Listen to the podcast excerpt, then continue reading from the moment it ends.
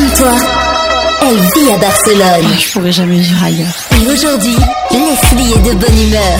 Qu'est-ce qui t'a mis de bonne humeur cette semaine, Leslie C'est une brigade antimachiste qui circule dans les rues de Barcelone. Donc une- C'est toi et tes copines Ça pourrait, mais non, ce n'est pas.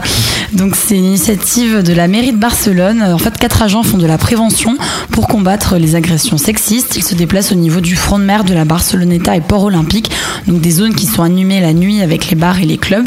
Donc il y a également un point d'information qui a été installé. Donc l'équipe doit informer les gens sur la violence sexiste, expliquer aux filles quels sont les comportements que l'on peut tolérer ou non. Et elles apprennent aussi que ce ne sont pas seulement les agressions, mais les insultes qui peuvent être dénoncées. Des, dépliants sont distribués. Le point d'information se veut être aussi un lieu de rencontre où les jeunes peuvent venir en cas de besoin. Et donc l'équipe, si elle détecte un cas, propose une assistante médicale et policière pour les victimes. Donc ils sont présents du jeudi au samedi de 23h à 5h du matin jusqu'au 30 septembre.